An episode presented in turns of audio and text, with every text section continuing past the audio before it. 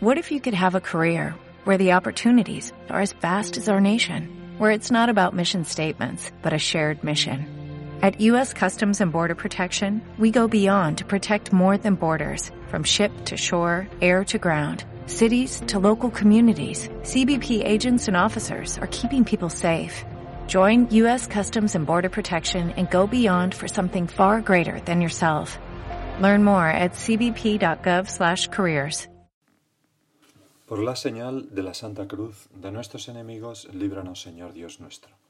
En el nombre del Padre y del Hijo y del Espíritu Santo. Señor mío y Dios mío, creo firmemente que estás aquí, que me ves, que me oyes.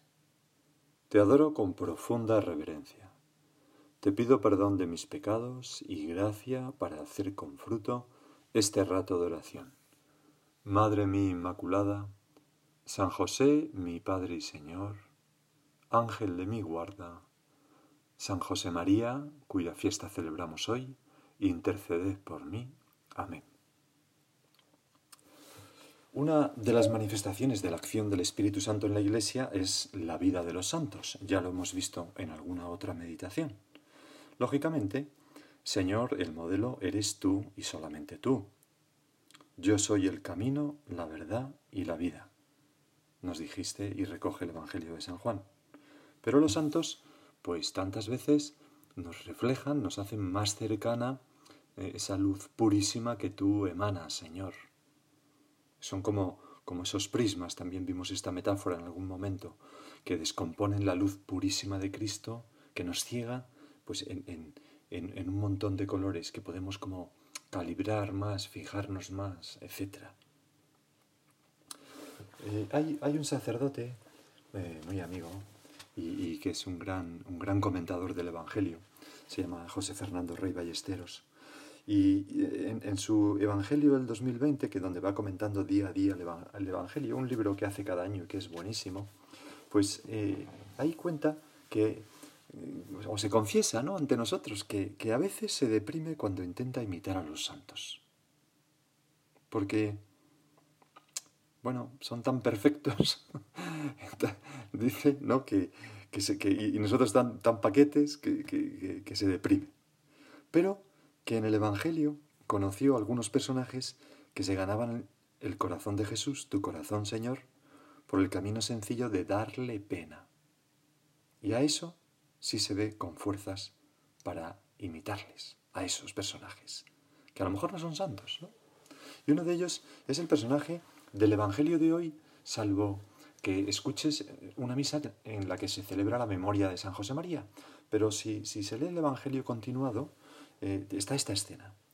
En esto se le acercó un leproso a Jesús, se arrodilló y le dijo, Señor, si quieres, puedes limpiarme. Esto es dar pena lleno de llagas, ¿no? Deformado, se le cae la carne, la carne a trozos, ¿no? Señor, si quieres, puedes limpiarme, mira cómo estoy. Jesús extendió la mano y lo tocó, diciendo, quiero, queda limpio. Y enseguida quedó limpio de la lepra. Es decir, este personaje conmovió el corazón de Jesús, le dio pena y le arrancó, pues, su curación. Esto realmente es muy bonito, ¿no? A mí, sin embargo, reconozco que me encanta contemplar la vida de los santos, Señor. Porque contemplando los santos alabamos a Dios. Y además, esas luces que cada santo tiene o refleja de un modo particular, pues llenan nuestros ojos de belleza. Y, además sentimos que, y este sacerdote amigo mío también lo siente así, naturalmente que sí, ¿no? Sentimos que estamos llenos Mm, llamados, mejor dicho, a esa misma santidad que los santos muestran. Bueno, pues uno de esos santos es el santo cuya fiesta, ya lo he dicho, celebramos hoy, que es San José María Escriba de Balaguer.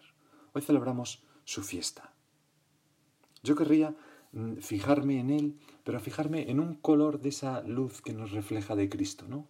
Que es San José María como maestro de buen humor como un hombre que tenía buen humor. Hay un libro que se llama así, Maestro de Buen Humor, que habla precisamente de, este rasgo en San José María. Puede parecer te puede parecer a ti, a mí no me lo parece, pero te puede parecer trivial fijarnos en un rasgo y decir, bueno, siendo San José María, podríamos hablar de la llamada universal a la santidad, de la santificación del trabajo, de ser contemplativos, y es verdad, todas esas cosas pues están en la entraña del mensaje de San José María. Pero, pero mm, esto del buen humor es muy necesario.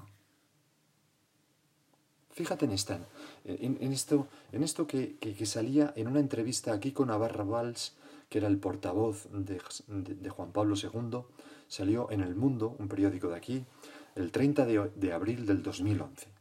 Entonces, le preguntaban aquí con Navarro Valls si él que trabajó tan estrechamente con Juan Pablo II tenía la sensación de estar con un santo, porque se había anunciado su beatificación.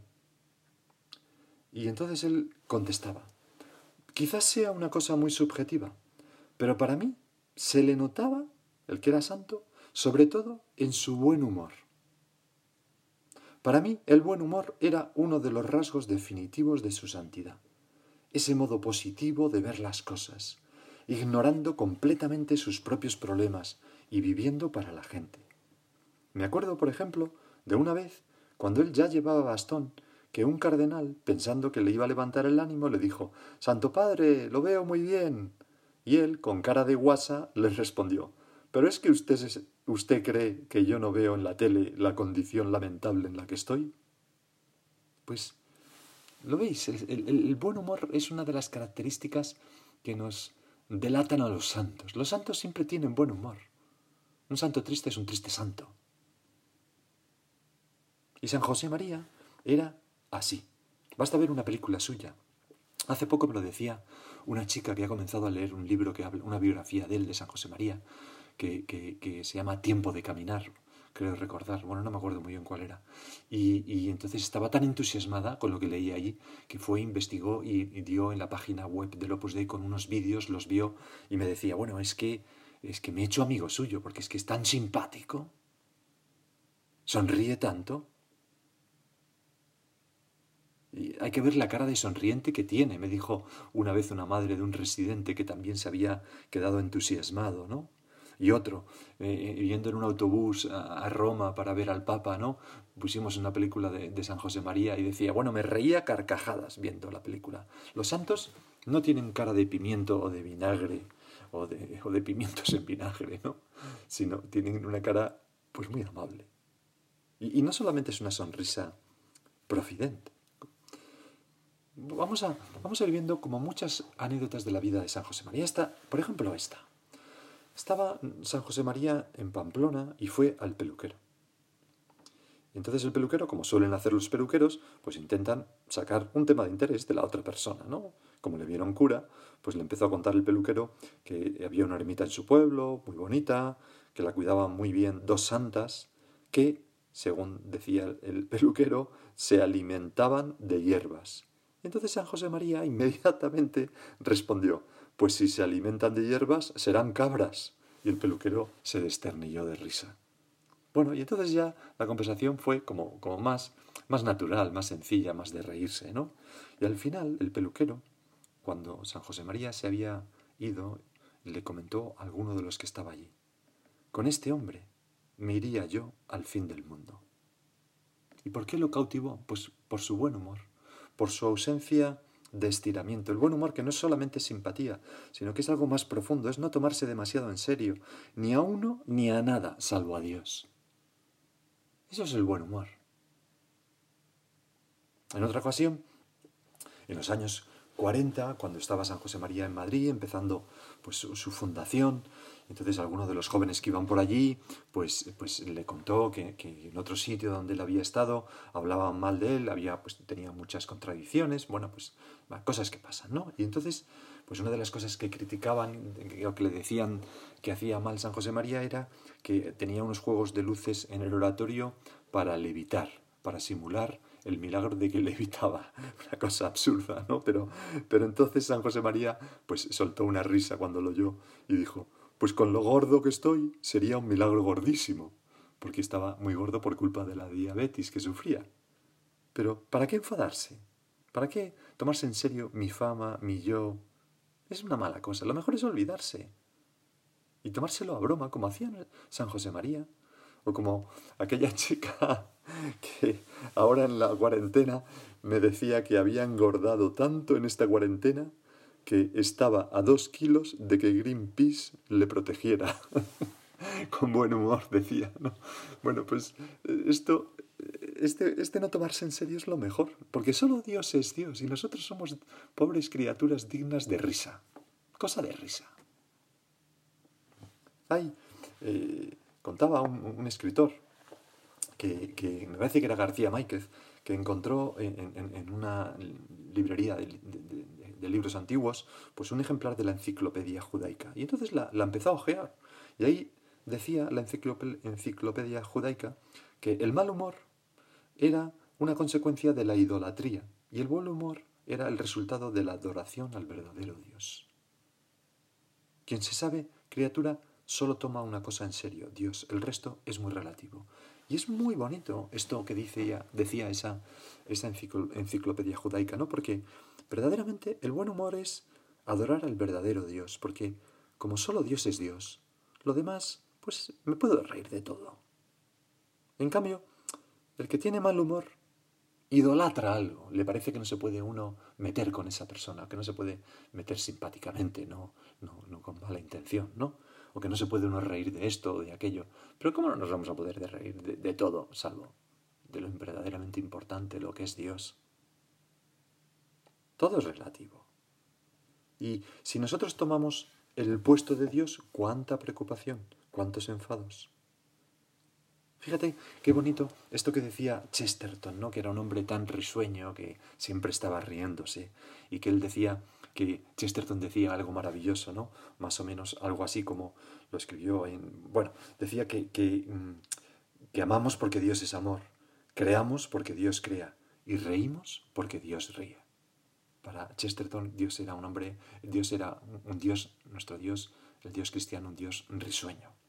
Bueno, pues Chesterton, en ese libro maravilloso que se llama Ortodoxia, escribía, las cosas más rápidas son las más suaves. El pájaro es inquieto por suave. La piedra, como dura, es inmóvil. La piedra cae por su propio peso. Su dureza es debilidad. El pájaro puede remontarse porque su fragilidad es su fuerza. Los ángeles vuelan porque se toman ligeramente a sí mismos. O sea, el buen humor. El orgullo es el lastre de solemnidad que tira hacia abajo haciéndonos instalarnos en una especie de seriedad egoísta, cuando lo que deberíamos hacer es levantarnos en un regocijo descuidado del propio yo. La seriedad no es una virtud, concluye Chesterton. Realmente, Señor, el buen humor es uno de los mejores instrumentos de apostolado y un derecho que tiene Dios, que sus hijos tengamos buen humor, estemos alegres, felices, porque, fíjate, el buen humor, y me fijo yo también, naturalmente, que estoy haciendo oración, como tú, el buen humor es, Señor, una defensa contra las calamidades de la vida. Pero es una defensa no porque nos pongamos una coraza que nos haga duros, sino que es una defensa porque nos hacemos ligeros, blandos, de tal forma que el golpe no nos rompe, sino que, mm, no sé, ¿no? como que nos atraviesa sin hacernos daño, daño, porque somos ligeros, etéreos, somos como un airbag. O sea, el buen humor es como un airbag en la vida, ¿no? Que detiene los golpes de la vida, que claro que hay. ¿Por qué? Porque yo no puedo cambiar los golpes que la vida me va a dar, pero me puedo cambiar a mí, me puedo hacer bien humorado y por tanto mm, ligero, me puedo hacer un airbag, que los golpes se quedan ahí en el buen humor, porque hago risa, ¿no? Es lo que, fíjate, ¿por qué, por qué nuestro Señor nos dijo, Bienaventurados, o sea, felices los que lloran, porque serán consolados. Bienaventurados, felices cuando os injurien, os persigan. Alegraos y regocijaos, porque vuestra recompensa, recompensa será grande en el cielo. El Señor intenta como transformar nuestro corazón para hacernos muy felices en esta vida a pesar de que hay llanto, a pesar de que hay contradicciones. Pues algo parecido es lo que hace el buen humor, ¿no? Nos hace pues que, que no suframos. Y todos los padres quieren que sus hijos no sufran Dios también. Volvamos a San José María. Cuando el doctor Carlo Faeli, que es un experto endocrino en Roma, le, le examinó, le hizo esta pregunta, ya siendo bastante mayor San José María. ¿Ha tenido usted muchos disgustos? Porque la diabetes en ocasiones surge cuando se padecen fuertes problemas. Y entonces San José María respondió sencillamente, no. Y no mentía.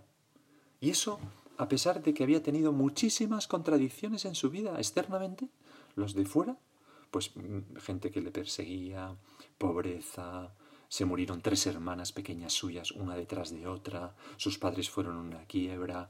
Bueno, realmente en el seminario pues mm, tuvo algunos roces con algunas personas que le hicieron pues sufrir mucho.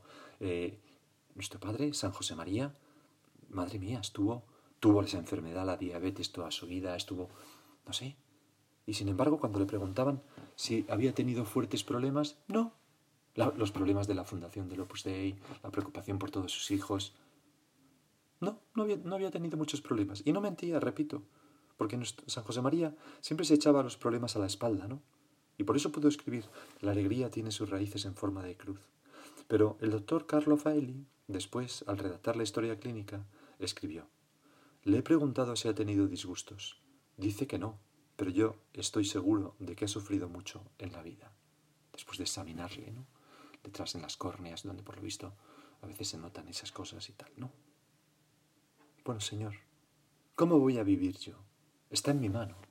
Como una persona que refunfuña por todo o una persona que con buen humor se lo pasa bien y se toma broma todo.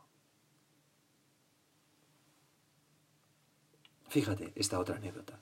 San José María está en 1947, ya digo muy gordo por culpa de la diabetes, y están en pleno ferragosto romano, ¿no?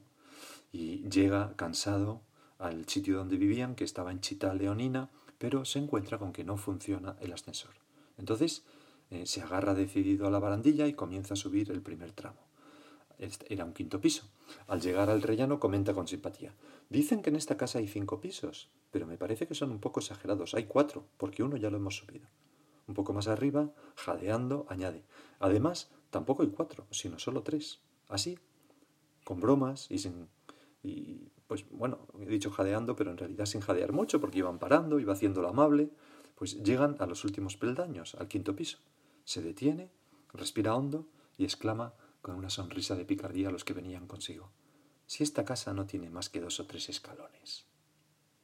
Bueno, pues este talante natural, simpático y optimista, este, eh, eh, pues hace la vida muy agradable a uno mismo y a los demás. Y, no es algo que salga espontáneamente. O sea, este no quejarse ante lo que fastidia es consecuencia de un hombre tenaz que día, días tras días, durante años, se aplica como a un entrenamiento virtuoso de lo que él llamaba el ascetismo sonriente, que es pues hacer lo que toca con buena cara, con buen humor.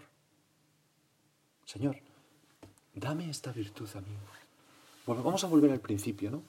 Decía este, este, sacerdote amigo nuestro, ¿no? Que, que, a veces se desanimaba viendo los santos, ¿no? Y nosotros hemos dicho, o se deprimía, ¿no? No, no, no, no, nosotros vamos a coger este rasgo de San José María. Señor, ¿cómo nos gustaría vivir así? ¿Cómo nos gustaría mm, ser así nosotros? Porque el buen humor incluso convierte en tragedia, la, eh, mejor dicho, convierte en comedia la tragedia. Basta darle media vuelta más a una situación trágica y la gente se desternilla. ¿no?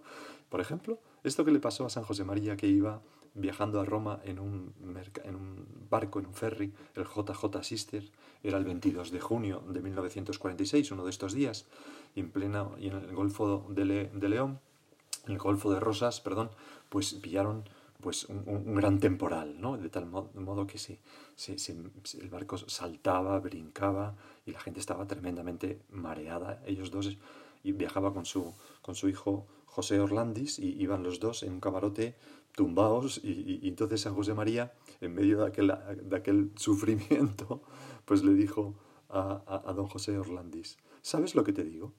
Pues que si nos vamos al fondo y nos comen los, paces, los peces, o sea, si naufragamos, Perico Castiaro, que era otro hijo suyo y amigo de José Orlandis, que era muy sibarita y muy tiquismiquis en el buen sentido de la palabra, Pues si nos vamos al fondo y nos comen los peces, Perico Castiaro no vuelve a probar la pescadilla en toda su vida. Pues, Señor, que yo me sepa reír, salir a flote siempre como el corcho, que sepa, no sé, ¿no? Como, como encontrar el lado cómico de tantas cosas, ¿no? Es, hay, hay, otra anécdota muy graciosa de San José María, que un día entró en el despacho en Roma de un hijo suyo que le había encargado pues organizar las reliquias que habían ido regalando y que había en un oratorio, ¿no? Entonces ese hijo suyo estaba allí sentado y San José María entró con la cara muy seria, estaba sufriendo mucho por un asunto que le tenía muy preocupado, que hacía referencia a la iglesia. Y, este otro, mm, mm, que se llama José Luis Soria, tenía en su mesa de trabajo como una, una osamenta que, había encontrado en una de sus excursiones por los montes Abruzos, ¿no? y, la tenía allí, la había disecado, tal, bueno, y estaba allí, como pisapapeles, ¿no? Aquella cornamenta de, de, un, de un muflón o de un carnero de estos así, esos cuernos enrollados, ¿no?